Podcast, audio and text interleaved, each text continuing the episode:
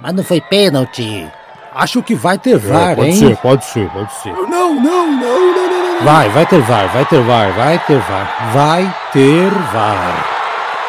Uma produção na pauta podcast.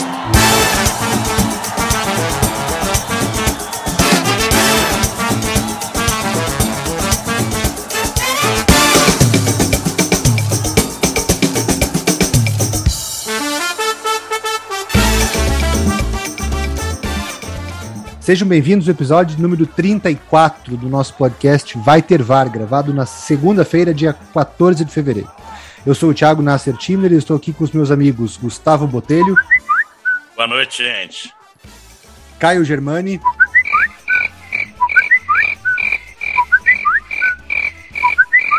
Boa noite, pessoal. E Bruno Torres. Boa noite, Tiagão. Quero aproveitar que hoje é Valentine's Day, dedicar esse programa para o Gustavo. Quero muito paz e amor hoje, Gustavo, sem treta. Tá? Vamos nos respeitar durante o programa inteiro, tá? É um pedido mesmo, esse dia é, bem é, especial. É, em nome do seu amor, eu te respeitarei, tá? Tranquilamente. Lembrando a todos que esse episódio especial de Valentine's Day, assim como os demais, estará disponível nas principais plataformas agregadoras de podcast. Além de nos ouvir, é muito importante que você nos siga, compartilhe nosso trabalho com seus familiares, amigos e quem mais for amante do futebol. Nosso episódio de hoje começa com a derrota do Palmeiras e mais do que a derrota do Palmeiras, a manutenção da piada eh, em jogo contra o Chelsea no sábado à tarde.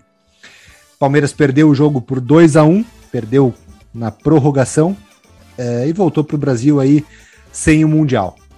Tem muitos torcedores do Palmeiras que defendem a Taça Rio de 51 como sendo mundial. Não. Mas considerando só as, as, as, as competições chanceladas pela FIFA, a gente sabe que o Palmeiras continua sem ter um título mundial.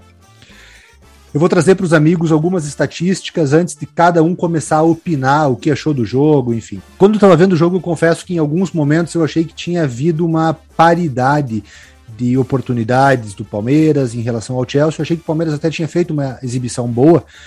E eu acho que não, não deve ser motivo de vergonha para os torcedores, não deve ser motivo de vergonha para o time do Abel, de forma alguma, mas trazendo algumas estatísticas. O Chelsea terminou a partida com 71% de posse de bola contra 29% de posse de bola do Palmeiras. Número de passes corretos do Chelsea foi 689 contra 214 do time do Abel Ferreira. Número de finalizações também foram 20 do Chelsea contra 11 do Palmeiras. Número de escanteios foram 7 para o Chelsea, 3 para o Palmeiras. Então, foi uma. Uh, citei várias várias medidas aqui de posse de bola, número de passes, número de finalizações, que mostra que teve um domínio dos ingleses em relação aos palmeirenses. Gustavo, você acha que os números vão de encontro com aquilo que você viu do jogo? Qual foi a tua opinião? E se você concorda que também não é motivo de vergonha para o Palmeiras, para o Abel, pelo contrário, né? Só, só confirma o bom trabalho que vem sendo feito. Eu acho que os números corroboram a, a diferença que existe entre os times. Mas assim, a, além dos números, né, é, vale lembrar que o Palmeiras jogou assim contra o Flamengo, jogou assim contra o São Paulo, jogou assim contra o Galo. Então, nos grandes jogos da temporada passada, o Palmeiras fez isso. O Palmeiras abdica da posse de bola e joga no contra-ataque. É que eu acho que a diferença do time é tão grande que, diferente do que aconteceu nos jogos contra os times aqui do Brasil, o número de chances é menor, porque você fica menos com a bola, né?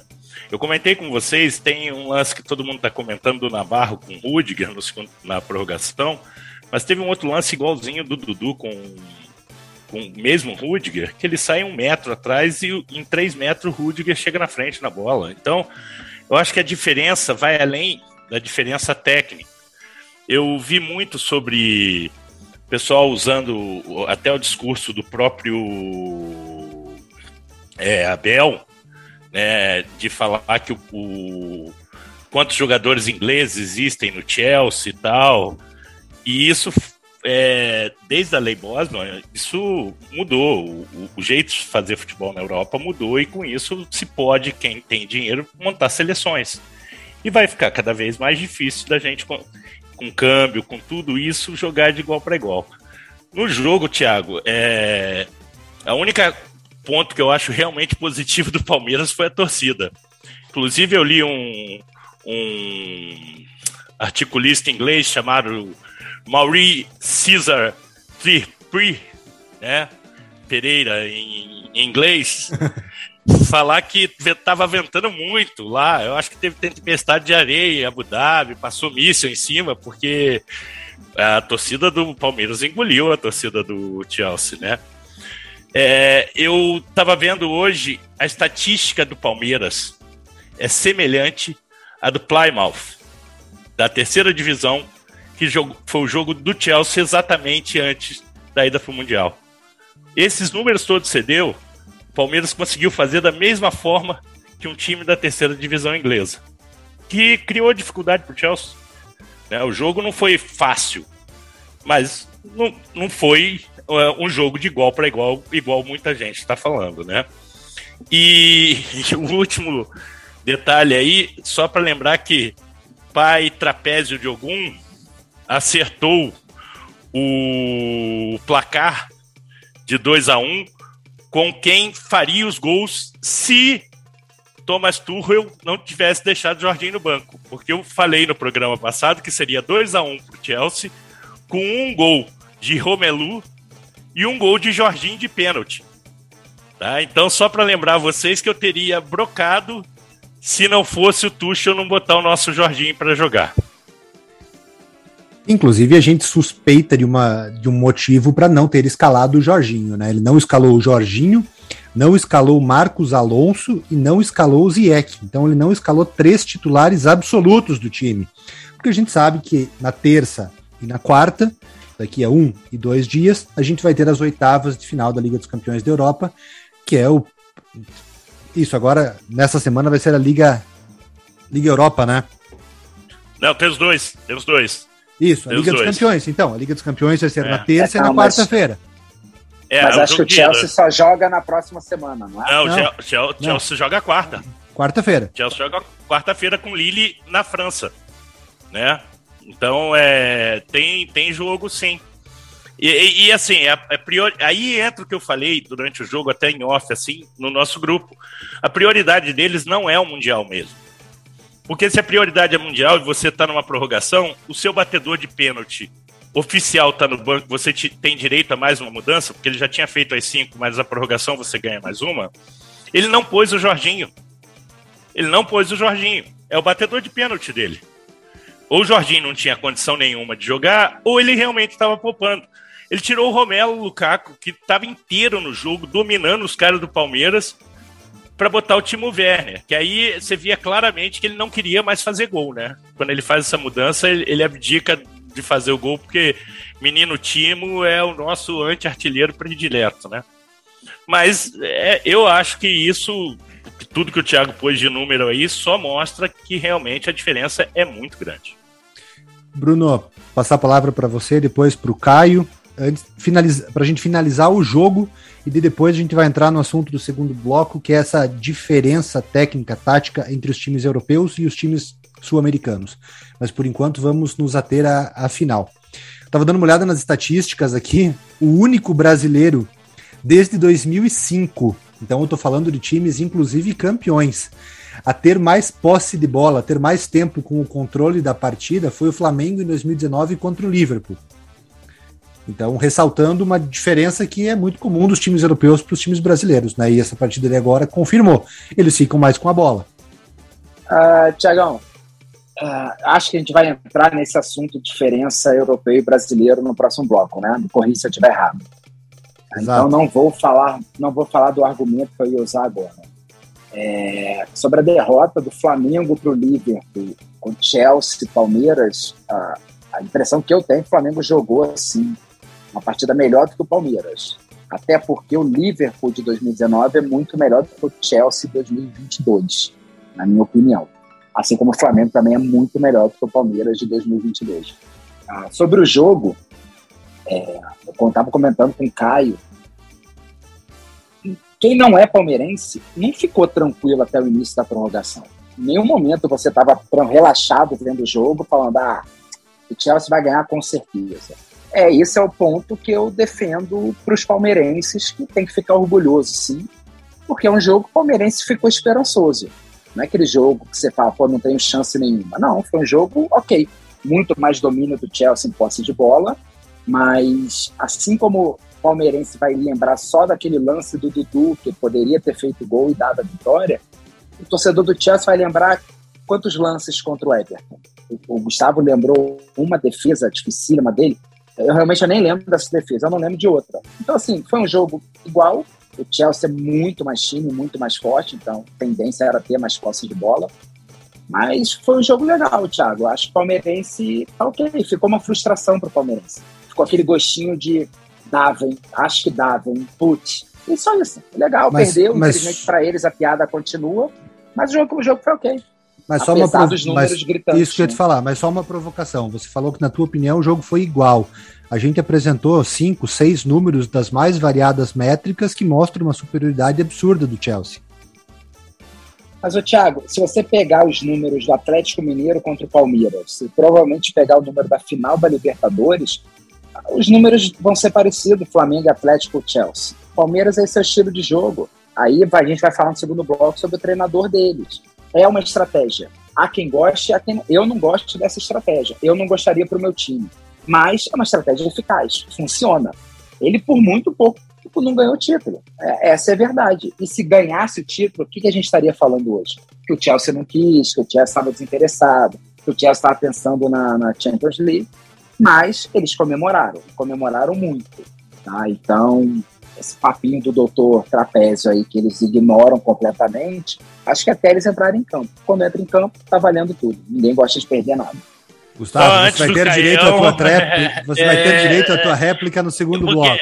Não, mas é porque ele, eu só quero citar uma coisa, já que ele falou que eles não ligam, eu, eu não disse em nenhum momento que eles não ligam. Eu só acho que não é o foco principal deles. Não, é diferente não ligar.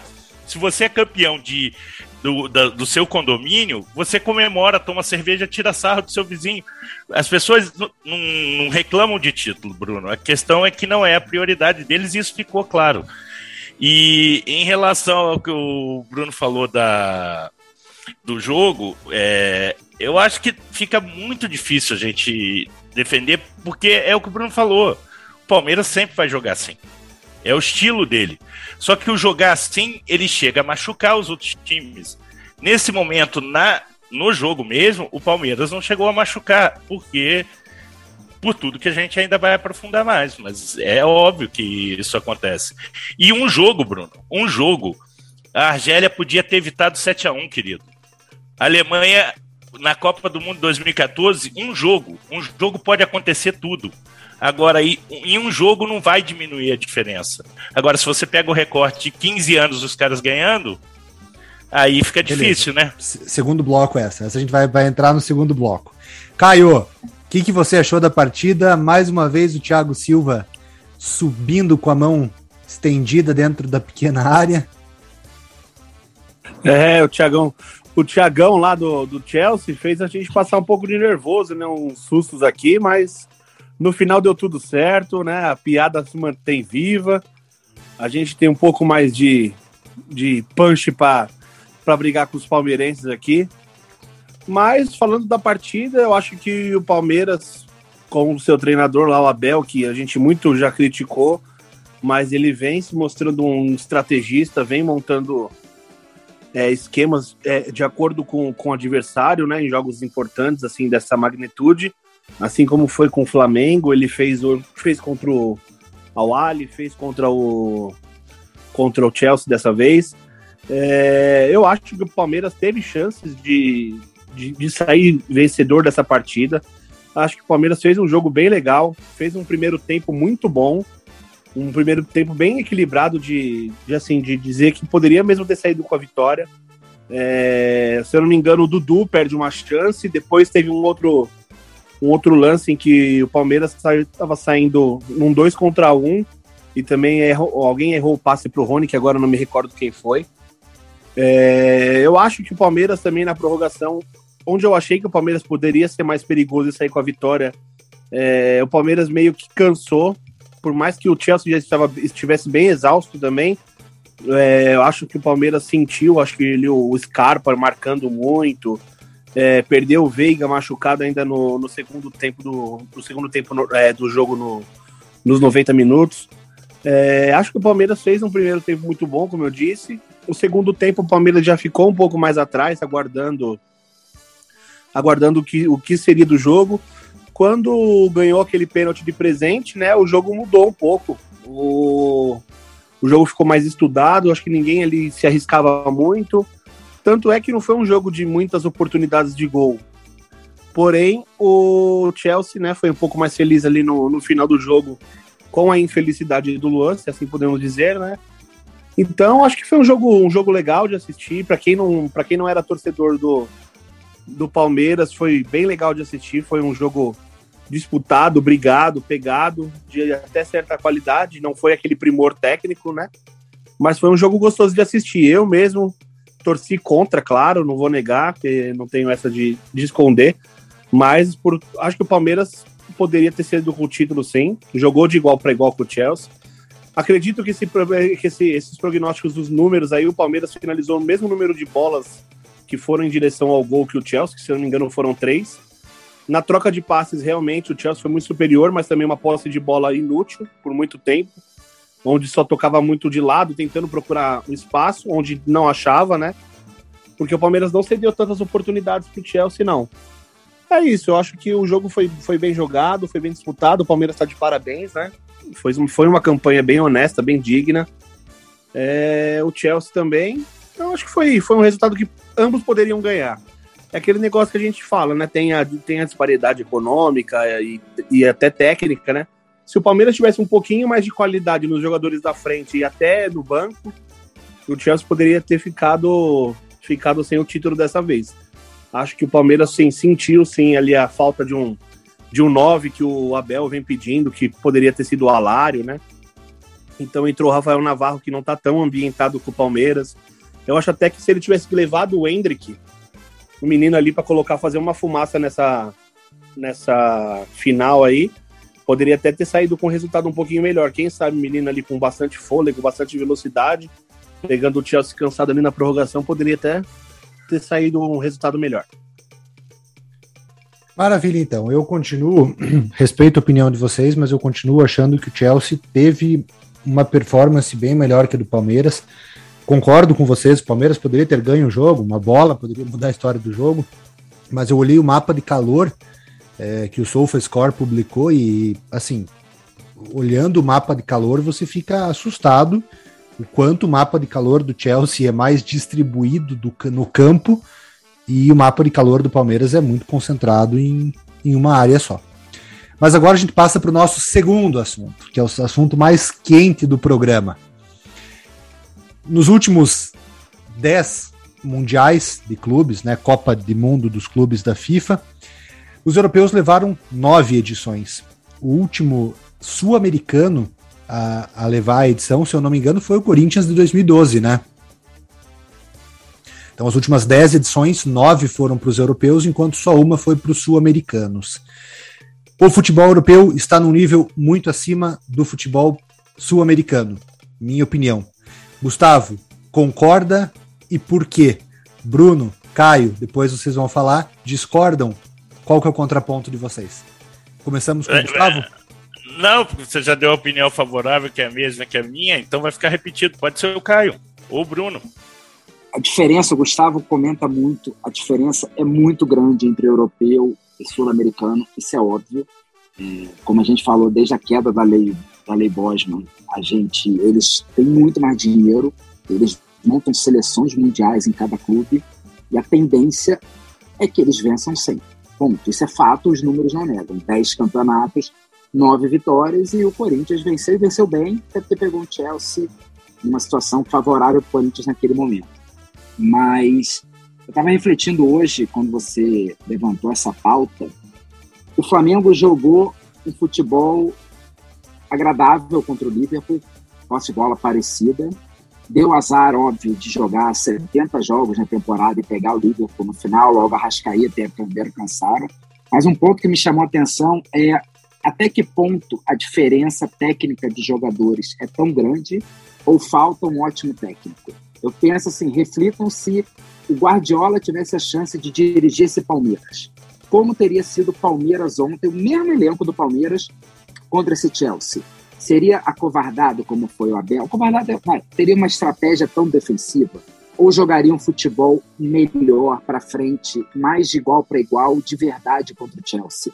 Eu não sei até que ponto, Thiago, a diferença técnica dos jogadores é tão absurda, tá? a ponto que a única surra que eu lembro dos mundiais foi Barcelona e Santos em 4 a 0 incontestável.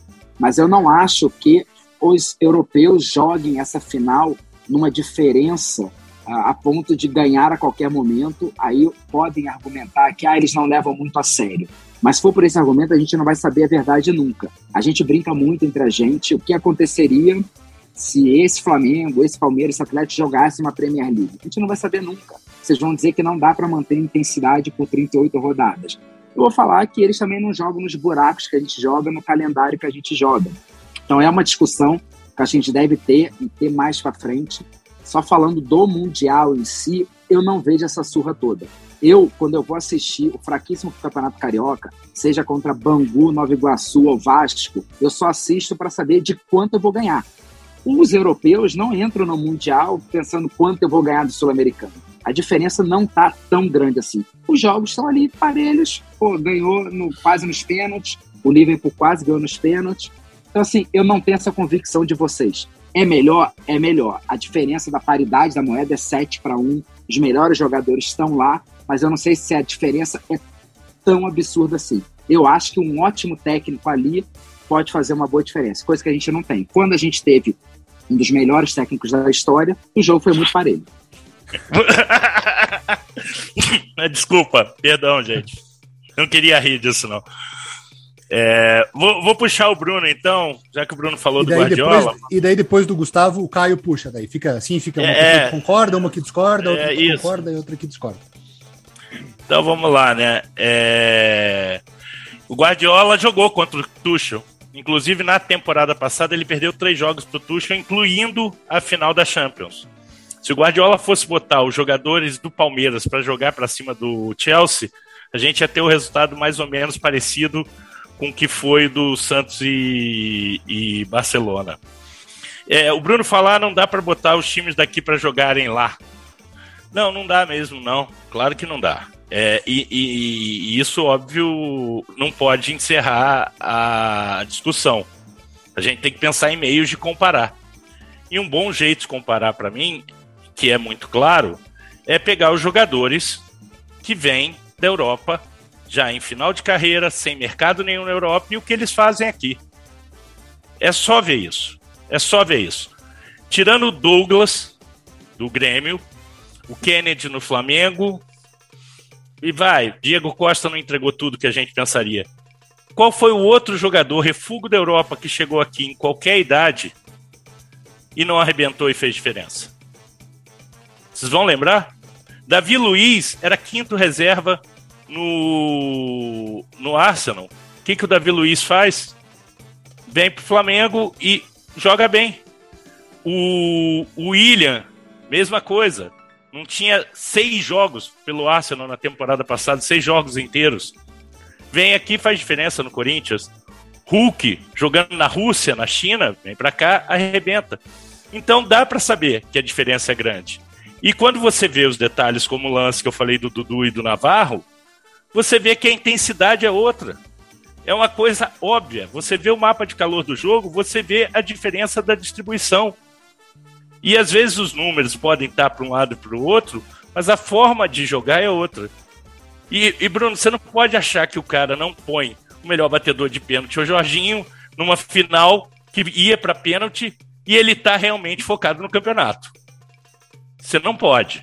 Você não pode achar que o Klopp viaja para jogar contra vocês lá o Mundial e ele tá puto porque ele vai ser eliminado da FA Cup, da Copa da Liga. Não é nem a FA Cup, ele tomou seis ou sete do Aston Villa. Porque ele teve que jogar com um time de garotos. Isso irrita mais ele. Então, para eles, é uma coisa que não vale mesmo. Porque a diferença é tão grande que é, se você não ganhar, se você não ganhar, é vergonha. Essa é a verdade. Para o torcedor europeu, essa é impressão. É uma obrigação ir ali e ganhar dos times do México. Lembrando que a gente está falando de sul-americano, mas teve japonês na final, teve mexicano na final. Né? Nós não estamos nem conseguindo chegar em todas as finais. Das últimas 10, nós fizemos 5 ou 6. Então, quer dizer, não existe isso. O Grêmio tomou 1 a 0 só do Real. Então, quantos chutes o Grêmio deu a gol? O Real também não deu, porque o Grêmio foi lá e jogou fechado. Então isso vai acontecer quando for um jogo onde a intensidade para os caras não é igual. Agora, que os caras que são refúgio lá chegam aqui e arrebentam, você achar que isso não serve de parâmetro para saber que o futebol de lá é muito melhor do que o daqui, que o problema nosso é só treinador? Não, eu concordo com o Bruno. Eles não jogam em Conselheiro Galvão. Assiste futebol inglês dos anos 90. Veja como eram os campos antes da Premier League assumir. E hoje você tem a obrigatoriedade isso é impossível de fazer? Aqui é porque os clubes não se unem. Aí você pode reclamar de uma estrutura muito maior. Mas falar que, ah, não, os caras lá só porque jogam num campo melhor, não jogam em condições aqui, a culpa de jogar nessas condições é nossa. Então, os caras que não dão certo na Europa voltam e arrebentam. Então, para mim, isso fecha o tamanho da disparidade que existe lá. Antes de passar a palavra para o Caio, eu vou concordar com o Gustavo, mas eu vou fazer um contraponto que favorece o Bruno e o Caio. Eu acho que os europeus têm muito respeito à nossa seleção. Eu acho que e, e, isso eu acho que a gente tem que sempre levar em consideração. Eu acho que é muito improvável você colocar uma Copa do Mundo, qualquer Copa do Mundo, em que você não coloque o Brasil pelo menos entre os cinco favoritos ao título. Então os europeus eles respeitam muito a nossa seleção, até porque todas as grandes ligas têm nas suas fileiras ali jogadores brasileiros como principais atletas. Mas os clubes eles não os respeitam. Pode, pode ver que quando eles falam da liga brasileira, né, do Brasileirão, eles desconhecem, eles não eles não sabem o que está acontecendo aqui. Então, acho que essa, essa nossa conversa, esse nosso bate-papo entre a diferença do futebol europeu e o futebol brasileiro, sul-americano, eu acho que se aplica muito para a realidade dos clubes. Mas ressalto que no futebol de seleções, os europeus respeitam muito a seleção brasileira. É, só para lembrar o quanto eles não prestam atenção, o Guardiola, que é um cara que conhece tudo de futebol brasileiro, talvez mais que qualquer técnico brasileiro sobre a história e as ideias de futebol brasileiro, ele falou que os dois melhores times do mundo eram Chelsea e River. Ele não sabia nem quem tinha ganho a Libertadores, gente. Então, isso é o tanto de importância que eles olham para cá para prestar atenção no futebol que nós estamos jogando. Eles só olham para cá para levar talento. Hoje, o, nesse final de semana, estreou o Kaique no Manchester City, um garoto do Fluminense que mal jogou no profissional. Então, eles só olham para cá para garimpar talento. Agora, quanto ideia de futebol ou, ou, qualidade de futebol, eu tenho certeza que eles não têm a menor ideia do que se passa aqui. Não, eu concordo com o que o Gustavo falou. Eu acho que eles não, eles não olham para cá com a ideia de quem, quem vai implementar um estilo de jogo for, é, que é baseado no, no, que os times jogam aqui. É, eu só acho que não é essa moleza toda o futebol brasileiro, sul-americano. não vou nem dizer sul-americano porque também não dá nem para a gente comparar o tamanho do nosso continente com o continente deles. É, não tem como a gente comparar nossa, a força da nossa moeda com a moeda deles. Eles têm sim os melhores jogadores do mundo, é isso aí inegável. Tem os melhores times do mundo, que são até melhores que uma seleção que for a campeã mundial. Tem, tem tudo que, que qualquer clube sonha e deseja em ter. Porém, eu acho que ali dentro de campo, quando entram em campo, são os 11 contra 11, com a vontade de vencer. E eu não acho que seja essa moleza toda, não, de, de você dizer falar, ah, vai ganhar, que é favas contadas. Aqui, que nem o Bruno colocou, a gente tem a bagunça de calendário, a gente, até pouco tempo atrás, se eu não me engano, dois, três anos atrás, é, os clubes, o clube que era campeão, campeão na, na América do Sul, ele ia para o Mundial depois de alguns meses, ele sofria uma, uma, uma limpa no elenco, porque o, o, ele tinha uma sede dos clubes de fora, então, que nem a gente disse, não dá para comparar a moeda, a força da moeda que, que levam os, melhores atletas para lá. Só que eu também acho que, do mesmo jeito que nós temos jogadores aqui, ó, o pé de obra, como a gente diz, ruim, lá também tem muita gente ruim, muita gente fraca de futebol. É só a gente ver, por exemplo, o Kennedy que veio para cá e não, não, jogou nada, que na minha opinião é fraco. A gente tem o, o Ramires que jogou por lá muito tempo, voltou para cá, não conseguiu jogar. Então a gente tem, a gente tem muita, muito, muita gente que a gente sub, superestima lá fora que também não tem essa qualidade toda. Tem muito jogador que, que fez o nome lá na Europa, jogou um, dois anos, e a gente aqui tem como um craque. E se ele, se ele aparecesse por aqui, talvez nem jogasse também. Eu acho assim, o futebol ele é muito nivelado. Eu acho que o que, o que sobressai para o europeu é que, com a força da moeda, eles conseguem levar os melhores, os melhores atletas, os melhor, as melhores instalações. E eu acredito também que a forma com que, ele, que eles fazem a assimilação do jogo e eles implementam em campo, e com a, com a organização também, que é primordial para tudo isso, fica um pouco mais fácil. Aqui no, na América do Sul a gente tem uma, uma bagunça de calendário, tem esse problema da moeda novamente. Eu acho que assim eles, eles se sobressaem um pouco mais. Mas em questão de talento, de bola por bola, acho que a gente não fica, não fica devendo muito, não. Mas aí entra tudo isso aí novamente. Então, acho que o grande, o grande problema está aí. Se a gente tivesse uma liga organizada e nossa moeda não fosse tão fraca, eu acho que a gente poderia bater um pouco mais de frente. É.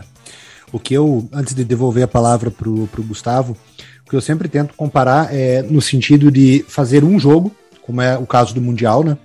Ou você colocar um time numa liga de 38 rodadas, que é uma coisa que a gente nunca vai saber, porque não vai acontecer. No primeiro cenário, que é de um jogo, eu acho que em um jogo, 11 contra 11 se equivalem. A gente já teve bizarrices nas histórias de Copas do Mundo que a gente perdeu jogos com grandes seleções em detrimento de times menos qualificados. Mas eu acho que se você pegar os jogadores brasileiros que, que jogam nos clubes brasileiros e transportar para o futebol europeu, eu acho que eles não vão pecar tanto Acho que pecam na parte técnica, sem dúvida, mas eu acho que o principal pecado deles vai ser na intensidade. Tem pesquisas que mostram que o futebol europeu, é, sei lá, o futebol inglês, por exemplo, corre aí cerca de 20 quilômetros por uma, em uma partida, de 16 a 20 quilômetros em uma partida.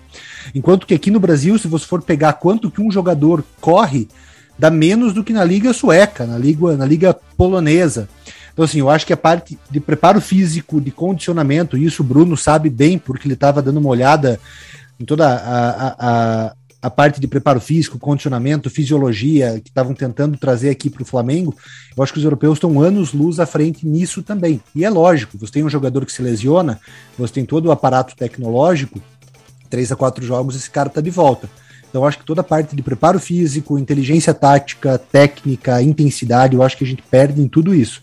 Então, na hora de colocar para disputar uma liga, uma Premier League, por exemplo, eu não consigo imaginar Flamengo, Palmeiras e Atlético Mineiro, que são os nossos três times, num cenário de Liga dos Campeões, por exemplo. Não consigo. Ô, Tiagão, só uma coisa assim, uma coisa que eu não concordo que a gente. É que, como a gente diz, a gente nunca vai ter essa testagem para dizer. Mas, por exemplo, eu não concordo, jamais vou concordar que, por exemplo, muita gente fala, por exemplo, que um Vila Real viria aqui ao Brasil e seria campeão brasileiro com duas rodadas de antecedência. Você vai me desculpar, muita, mas isso para mim muita é uma gente não, muita gente não. Tranquilamente. Tranquilamente. Tranquilamente. É o nosso amigo vascaíno. Vamos fazer o seguinte, Deus. Brunão. Vamos fazer o seguinte. Aproveita, aproveita que o Flamengo vai comprar o tom dela pega o time do Flamengo, transporta para lá, joga o portuguesão. Aí a gente Ca... tira a prova. Só, só deixa o Caio. tira a prova. Só, Não, deixa o Caio finalizar. Só deixa o Caio finalizar a ideia dele e a gente parte pro, pro, pro debate. Não, é que eu acho assim, eu vejo o futebol europeu de uma forma assim. Tem 20 clubes que são muito fortes. Tem, vai, cinco que são extraordinários e 20 clubes fortes.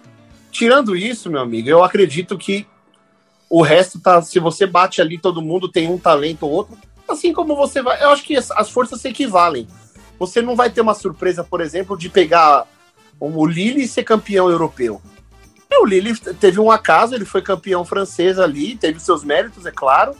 Mas o Lille vai jogar há 20 anos a, a, a Liga Francesa, ganhou essa, e se der muita sorte, ele virá ganhar outra daqui 50 anos, que talvez a gente nem vivo esteja para ver.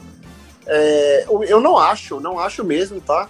É que, por exemplo, tem clubes bons como Sevilha, é, o Vila Real mesmo, o Atlético Bilbao, que são bons times, que revelam muitos jogadores e têm condições legais, mas não acredito que no talento individual esses caras sejam melhores que um Atlético Mineiro, que um Flamengo. Na minha opinião, não são, tá? É, por exemplo, o futebol português, que é totalmente dependente do, do, do, do, dos jogadores brasileiros, você vê que até no enfrentamento assim básico, não vejo também que eles sobram. Você vê que o futebol português, ele, muitas vezes tem nomes ali que a gente pouco conhece, até o, o colombiano lá, Luiz Dias, ele é basicamente formado por jogadores sul-americanos. Me fala um português craque que saiu e foi jogar pro, pro, pro, um time de, pro um time europeu aí dos últimos cinco anos. Você vai pegar um ou dois, que é o Bruno Fernandes, que é um português, né? Me fala outro que foi, não me lembro de um. Diogo Jota, Diogo Jota, João Mourinho, João Félix. A gente ah, mas falar são, uns 10. Né? Então, o Diogo Jota não Bruno, consegue ser titular o... no Liverpool há muito tempo. Que não, ele resolveu. O, o, Agora, o você vai me, vai me desculpar, mas... você não viu o jogo do Liverpool. O Liverpool tava sem Sadio, Mané e, e, e Salah. Quem que fez os gols?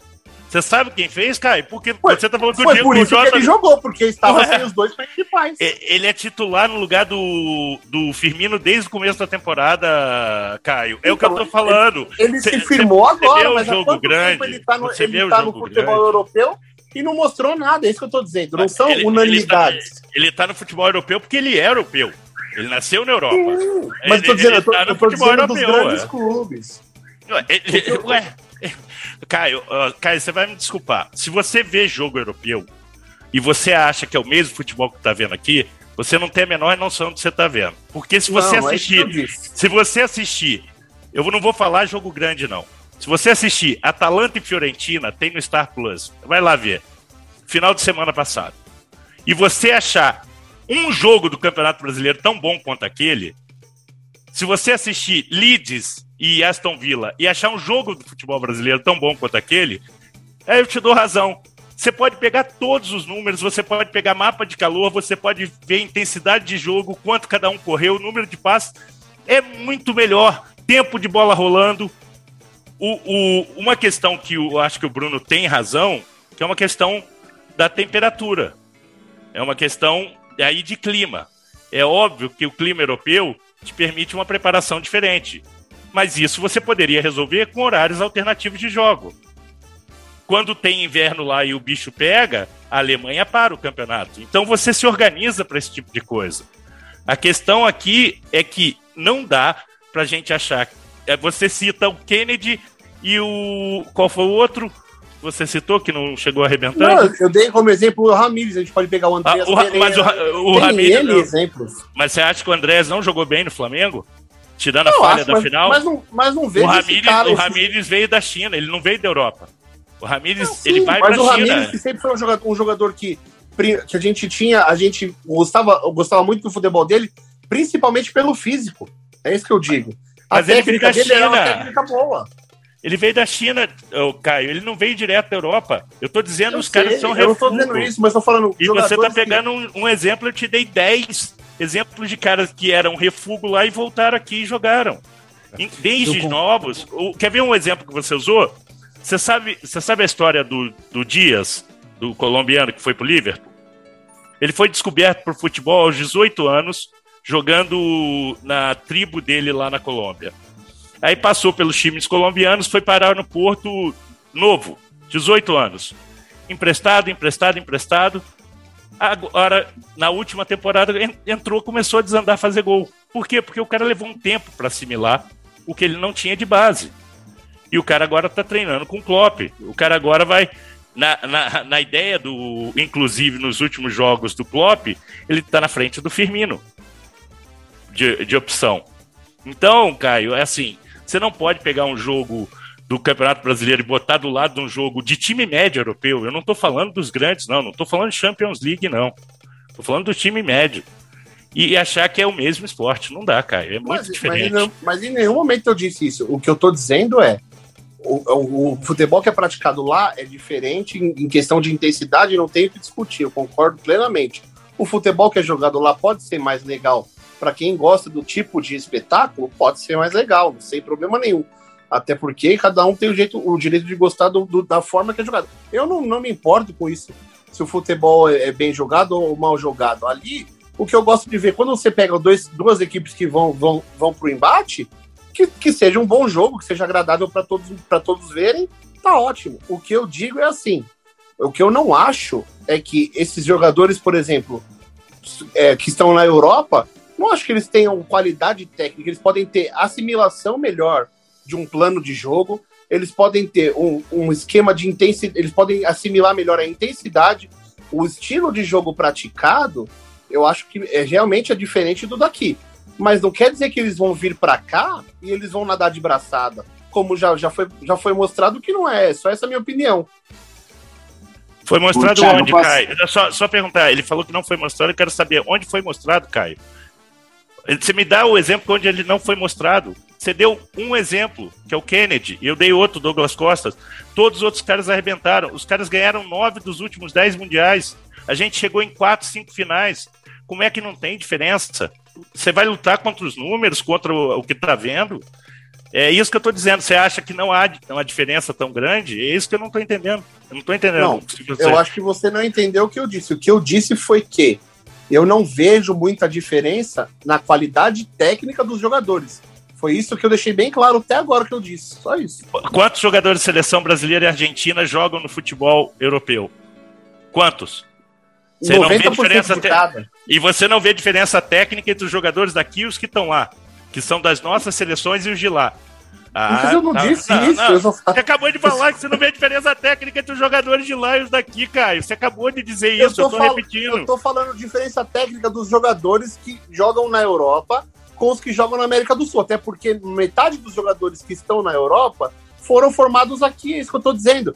Eles vão para lá, eles assim, o Anthony, por exemplo, é um jogador que saiu do São Paulo com uma deficiência na finalização ele tá voando na Europa, ele tá finalizando bem melhor do que ele finalizava aqui. Ele fez as categorias de base aqui, porém ele não teve a oportunidade de se firmar aqui e ficar mais tempo. Por quê? Porque a Europa levou ele embora, por quê? Pelo dinheiro. A oportunidade para o São Paulo fazer dinheiro, a oportunidade dele jogar na Europa e realizar o sonho dele, e lá ele ganhar mais dinheiro. É simples. É só isso.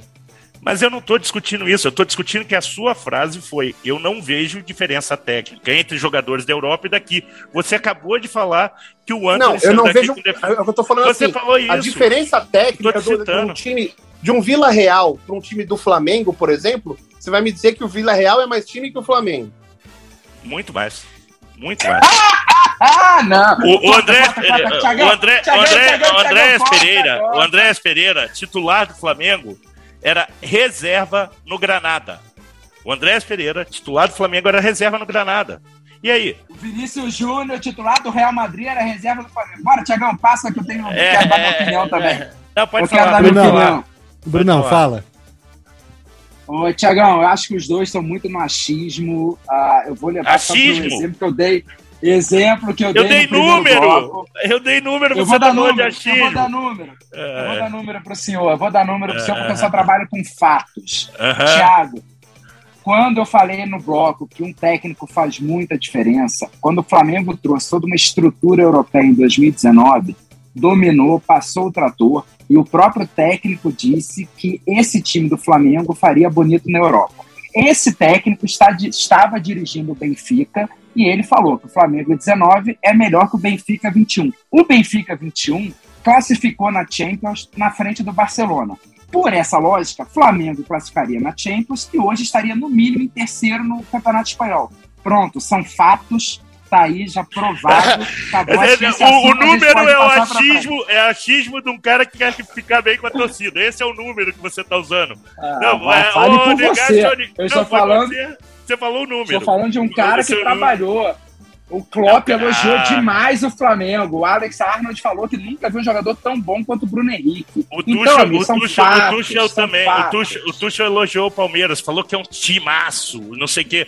Bruno, sinceramente, a gente dá número, você dá opinião de um cara que treinou aqui e quer ficar bem com a torcida. Não, você tá Gustavo, agora falando sério, tá falando sério, Tiago. Ô, Gustavo, não é possível que tu ache que um time médio de qualquer liga, seja espanhola, italiana, se daria muito bem liderando o Campeonato Brasileiro. Me desculpe, isso eu não consigo concordar. Eu não consigo. Aí eu tenho que concordar com o Caio, essa é a minha opinião. Não dá. Diego, vamos lá, de Vila... vamos lá, vamos lá. Diego Alves é titular em qual time da Europa médio? Diego Alves é, é do Flamengo. É, é, não, eu tô te dando o Flamengo de, de agora, vai, que vocês falam aí que ganha Mas o Diego, Alves, mas o Diego estava com. O Diego agora tá com 37. O que o Caio tá falando é que hoje então, o Hugo é o goleiro do é Flamengo. daqui dois anos, daqui dois anos, o Hugo vai ser titular de um timaço da Europa e você vai falar o que? Ah, agora ele tá treinando na Europa, agora virou um bom goleiro. Não é isso mas, que acontece, é o que aconteceu com o Anthony. O Anthony tá destruindo na Europa e tava destruindo depois, aqui também. Depois, o, o, Gustavo, se vier um técnico, vier uma estrutura europeia para o Brasil, se você ajeitar o calendário, nós temos ótimos jogadores, o Gustavo. Não é tudo perrapado como tu fala, os jogadores são bons. Bruno, eu não bons. dizendo que eles podem ser bons para cá. Para Europa eles não servem. Tanto não servem então, que estão jogando buscam aqui. aqui porque é, os caras que são bons, na América do Sul. Os caras são bons, eu acabei de falar eles vêm aqui olhar para importar jogador, não para ver como o futebol é jogado.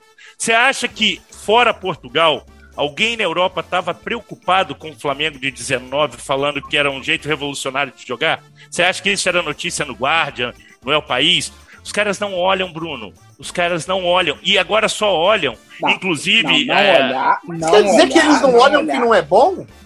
Eles é, não olham porque eles sabem que não tem o que aprender aqui, porque a gente está atrasado, porque o nosso futebol é de um nível mais baixo. Mas o que, que a gente o... tem que aprender no futebol hoje? Por exemplo, o que, que tem de inovação no futebol? Me explica. É, vamos começar pela coisa mais básica do mundo e mais fácil de resolver. Você criar um calendário e uma liga. Porque qualquer não, coisa que passe. Mas pera lá, peraí, peraí, peraí. O que, que muda? O que, que muda? Primeiro, ter jogadores mais qualificados, Caio. Eu acabei de te dar vários exemplos. jogador? Não, a gente vai criar uma estrutura para poder manter esses jogadores aqui. Ué. Mas como que eu vou criar uma você, você, você, e o real você, um? você, você fala, na sua fala, você fala assim: se a gente tivesse um dinheiro mais forte, se a gente tivesse liga, Exatamente, aí eu vou te dar, é aí eu vou te dar a saída da ideia de como fazer, você renega tudo que você falou, Caio. Não tô te entendendo. Não, é que, não, não. É que você, é, acho não, que você não entendeu o que eu disse. Eu falei eu assim, entendi. você falou, eles não olham pro futebol daqui. Não. Cara, mas quando não olham pro futebol daqui, eu não tô querendo dizer, eu tô dizendo, quando você fala, quando a gente fala do futebol europeu, ideia de futebol, acho que todo, todos os grandes técnicos, os, os estudiosos do futebol, eles vão falar, poxa, tal jogo, é a gente pega o Liverpool, que ataca com, com, com seis, defende com todos uns oito. Cara, é uma ideia, é uma ideia de futebol. Hoje em dia, o que eu digo assim, não tem o que a gente aprender acho em questão tática, porque tá muito na cara como os clubes europeus jogam, pelo menos os grandes para os grandes treinadores daqui.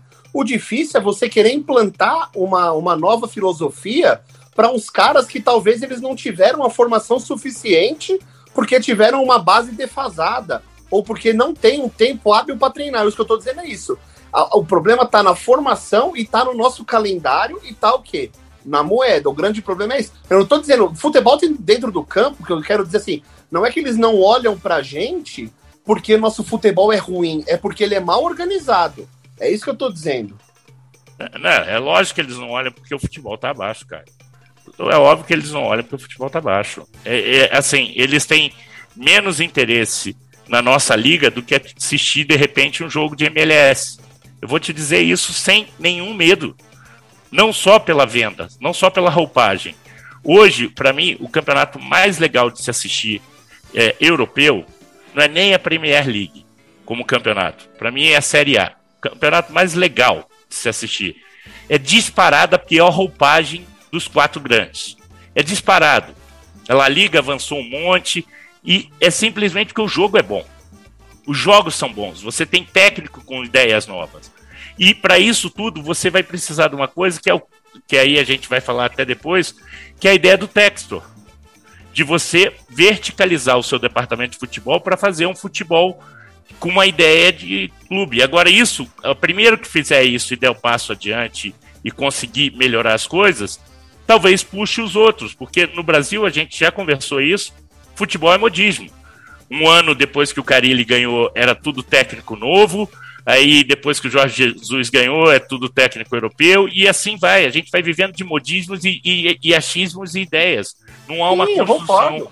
É igual o 3-5-2. Quando um clube joga no 3-5-2 aqui no Brasil, logo 3, 4, 5, 6 treinadores começam a jogar no 3-5-2 também. É um. É um é, tem muita influência num trabalho que tem de sucesso os outros clubes também querem. O Corinthians mandou o técnico embora porque o time jogava de modo feio.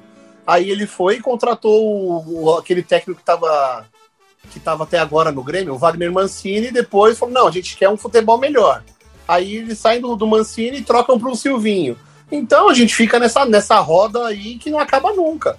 Mas a grande verdade é, falta a, falta a mão de obra dos organizadores e falta o quê?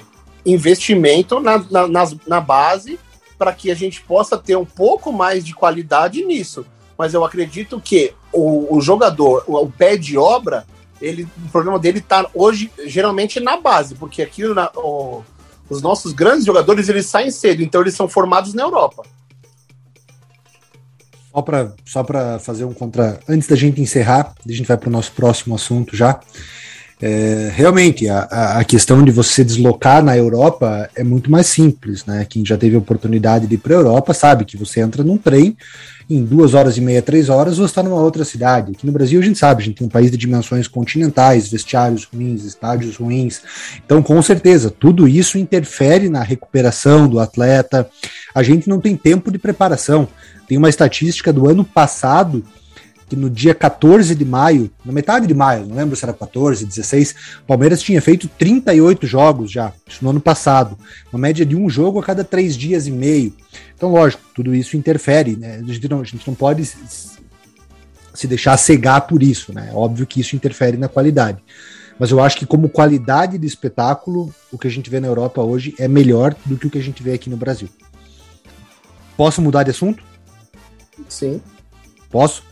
Então a gente finaliza o programa com Flamengo e Atlético Mineiro. Brunão, puxa essa.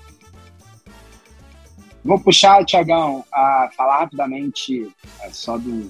Aproveitando que vocês falaram sobre. Só contextualiza para a gente também a questão do Flamengo, do Atlético Mineiro, como que o Flamengo tá. chegou até essa final de Supercopa, enfim. Aí você já está provocando, mas tudo bem. O Flamengo está de acordo. Não é provocação.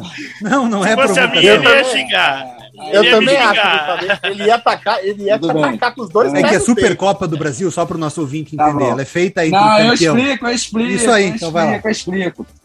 O mundo inteiro tem Supercopa. E no mundo inteiro, a regra é: se um time ganhar a Copa e a Liga do mesmo país, entra o segundo lugar da Liga para disputar. Tem alguns países já mais avançados, como a Espanha, que jogam quatro times nessa Supercopa, tem sempre final, final. Aqui no Brasil, temos esse regulamento. Infelizmente, o Flamengo ficou em segundo lugar no Campeonato Brasileiro, mas ganhou o direito de disputar essa Supercopa. A Supercopa vai com o campeão de fato, que ganhou tudo ano passado, Atlético Mineiro, que ganhou não só o brasileiro, como a Copa do Brasil. Mas, como tem um regulamento criado há anos, tem que se cumprir regulamento. E o Flamengo cumpre regulamento. Tá? Então, o Flamengo vai lá jogar em Cuiabá nesse domingo, às quatro horas. Ponto. Essa é a contextualização. Sobre o que a gente estava falando de. Uh, Caio trouxe essa estrutura. O perguntado Paulo Souza disse que para ele uma pré-temporada deve ter de sete a oito semanas. Ele está completando quatro a cinco semanas de trabalho. E você já começa a ver uma intensidade um pouco maior, um jogo que os jogadores estão começando a entender o que ele quer, tipo troca alas, movimentação. Então, talvez ele esteja certo. Esse é um ponto que a gente discutiu alguns programas atrás. O Atlético Paranaense faz isso todo ano. Ele abre mão do campeonato estadual, se prepara e ele geralmente chega bem no final do ano. Ano passado, São Paulo sofreu com isso ao emendar um campeonato paulista em alta intensidade, sofreu ao longo do ano. E clubes como o próprio Flamengo, Palmeiras, que emendaram e não tiveram uma boa pré-temporada, chegaram no final do ano se arrastando. Então, para esse ponto, eu vou dar esse voto de confiança para o Paulo Souza, porque ele está realmente usando estadual como deve ser usado como uma pré-temporada. Tudo bem que são times muito fracos, ele está levando isso como um amistoso, mas vamos ver o resultado disso. Ainda contra o Atlético Mineiro, está cedo, mas ele já vai ser cobrado por isso.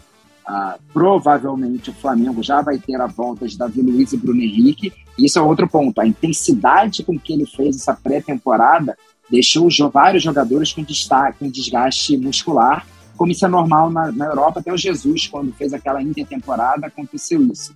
Isso é um bom sinal. O Flamengo está fazendo uma boa pré-temporada e a gente deve ver esse resultado lá para o meio do ano, final do ano. Então, para finalizar, você quer meu palpite Thiago vai deixar o palpite para o final? Cara, eu acho que dá pra gente começar a palpitar já. Tá encerrando o programa, né? Tá indo pra, tá indo pra uma hora já.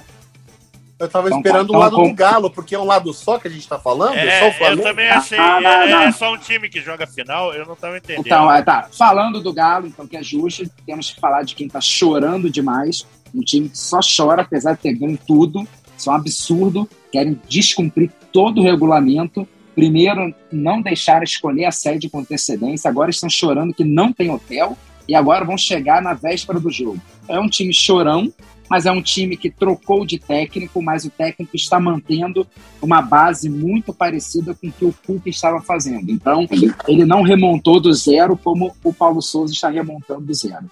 Então, na hora final lá, a gente dá o palpitão, que eu já tenho o meu, mas vou deixar meus colegas falarem sobre esse jogo. Ô, Gustavo, você que ia olhar o jogo do, do Atlético Mineiro no final de semana, tá, tá acompanhando um pouquinho melhor. O que, que você achou do El Turco Mohamed? O Bruno foi cirúrgico, ele mudou muito pouco, né? É, parece que ele ainda está procurando entender, né? Porque ele chegou um pouquinho mais tarde também, né? Então eu acho que. E, e ele também está usando o estadual como, como pré-temporada. E, e espero que isso pegue no Brasil de alguma forma, né? Porque tá difícil, né? O estadual tá difícil de ver. O jogo contra o América, ele, ele começa sem o Keno, né? Que terminou muito bem a temporada e, e depois ele corrige isso e o Keno acaba mudando a história do jogo. Ele tem uma dúvida que eu acho que é, para o jogo contra o Flamengo, que é o Ademir ou o Savarino. Né? Talvez seja a única dúvida dele. E no jogo foi impressionante a quantidade de gol que o Hulk perdeu, cara. O, Hulk perdeu uns três gols que ano passado ele fazia tudo quanto é jeito. A bola batia e entrava nele no jogo de sábado contra o América no, no Horto, é, a bola batia e saía do gol. Inclusive, um gol ele, ele perdeu antes. É, mas eu, eu, eu, espero que esse. Eu, eu, particularmente, eu acho Supercopa ela deveria ter uma outra função, como, como tem na Inglaterra, Alemanha, Itália, agora a Espanha inventou esse monstrengo para poder vender para o pessoal da Arábia Saudita, né? Que é a Supercopa no meio da temporada, que é ela de abrir a temporada mesmo, né? Que é o primeiro jogo antes de começarem os jogos das competições oficiais do país. E, e o valor dela como título, para mim, eu, eu, brinco isso com o Bruno, eu prefiro ganhar o Ramon e Carranza do que a, a, Supercopa, porque pelo menos você joga mais de um jogo. Então, assim, é mais, é mais pela questão de você dar o start na temporada, e aí ela é muito válida, porque você vai cruzar sempre dois times relativamente tiveram sucesso na temporada anterior, né? Foram campeões, ou um que foi campeão de tudo e leva o vice junto. Mas é, eu, eu, eu acho que como jogo não deveria nem nortear o trabalho de nenhum dos dois. Eu acho que a cobrança vai ser desproporcional para o que o jogo realmente representa para a temporada dos dois times. E nem tinha porque o Atlético Mineiro chorar tanto assim por causa desse jogo, né? Não, não precisava. Aí o Flamengo, para não perder o costume do ano passado, era a choradinha que os caras não cumpriram o regulamento. Aí começa a chorar de um lado, chorar do outro. O Caião falou bem no grupo hoje. Vai lá, joga logo, pô. Para de reclamar, para de um reclamar que o outro tá fazendo. Parece, parece irmão. Um, ah, ele pegou meu brinquedo. Ah, ele pegou o meu. Tá parecendo minhas filhas gêmeas. Tomou o brinquedo da minha mão. Tá assim agora. Acaba com o problema, joga, vê quem tá melhor e acabou. Mas não serve Picasso. pra temporada, né, Caião? Eu acho que não serve pra temporada pra você nortear a temporada. Você acha que Mas vale? não- eu acho que nenhum, nenhum, dos, nenhum dos dois vão ter cobrança, a não ser que seja um resultado muito fora, assim. É início de trabalho pros dois, eu acho que, que não vai não, não, não existirão cobranças se não for nenhum resultado assim muito fora da casinha. Acho que se for aquele joguinho disputado 2x1, 1x1, 2x0, ali uma, uma- resolvido num pênalti, sei lá, eu acho que não vai ter né, nada de muito fora, assim, não. A não sei que seja um 3, 4x0 muito dominante. Mas acho que não. Acho que vai ser um jogo disputado que não vai definir nada de, de futuro dos dois, não. Então é Eu isso posso aí. estar enganado, A mas gente o, vai- o, Flamengo, o Flamengo e Palmeiras da Supercopa do ano passado foi um dos melhores jogos do ano, né? Foi. Eu achei Foi, também. foi. Eu achei Foi. também. Eu achei também. Foi, foi Eu- um jogo bem legal. Foi um do- eu concordo com você, acho que foi um dos melhores mesmo. Então a gente vai ter no domingo a final entre Atlético Mineiro e Flamengo, jogo único Supercopa do Brasil. Atlético Mineiro, que ano passado quebrou vários recordes, contra o Flamengo, que tem um elenco milionário e é um baita de um time. Qualidade técnica Ah, indiscutível. Atlético Mineiro, Atlético Mineiro tem um elenco de pobre, né? Eu só tô vendo, pô, pessoa passando fome ali no Atlético Mineiro também, né? Meu Deus me livre. Esse passar, que enfim, vai. Posso dar meu palpite, Thiago? Ué, não, seu palpite a gente sabe, é 3x0. Não vem com essa, não. Você vai mudar palpite agora? Exatamente. Vem, com- vem com essa Exatamente. história. Ô, Thiago, sendo muito coerente, como eu sou uma pessoa coerente, quem ganhou o Campeonato Brasileiro, a Copa do Brasil, é favorito. 3x0 Atlético Mineiro é meu palpite. eu juro por Deus que eu não sei porque eu ainda paro pra ouvir. É... Caião, vai ser dois... Ah, desculpa, perdão. Vai, Caião, vai, Caião. Eu, eu vou chutar um 2x1 Flamengo. Tô com o Caio, 2x1 Flamengo. tô com os Na dois, dois. prorrogação. Tô com Na os dois. prorrogação. 2x1 Flamengo também, cara. Acho que o Flamengo leva. Igualzinho o palpite da Libertadores. Ou seja, parabéns, Atlético Mineiro. Andréia, se cuide. Tá igualzinho. Ah, meu Deus do céu. Ah, não, ninguém para o Mengão esse ano, Brunão. Ninguém para o Mengão esse ano. É no mínimo tríplice coroa. Se vocês assistiram os melhores momentos de Flamengo e Nova Iguaçu, eu ficaria Opa, preocupado ah, também, tá? É, não, é, Que é achar que, achar Que que, o! Vila Real, que faz jogo igual com o Real Madrid, empate 0x0 num jogaço, não é bom. Agora, ver melhores momentos de Nova Iguaçu e Flamengo, aí sim é, é o troço que baliza o nosso futebol. Você tá certinho. Você tá bem certinho, sim. É, não, é isso mesmo. No- Nova Iguaçu, lanterna, né? Nova Iguaçu, lanterna, não é? Hum, Fizemos o time ter feito. Pegamos morto e batemos em morto. É isso aí. Maravilha, então. Esse aí é o Flamengo. É, então, três votos para a vitória do Flamengo e o Bruno vai sempre coerente, como ele mesmo falou, vai apostar na vitória do galão da massa. Maravilha, então. Encerrado?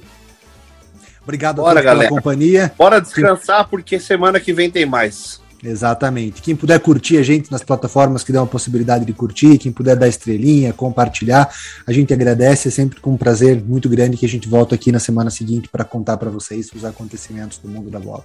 Boa noite, um abraço. Boa noite, meu povo.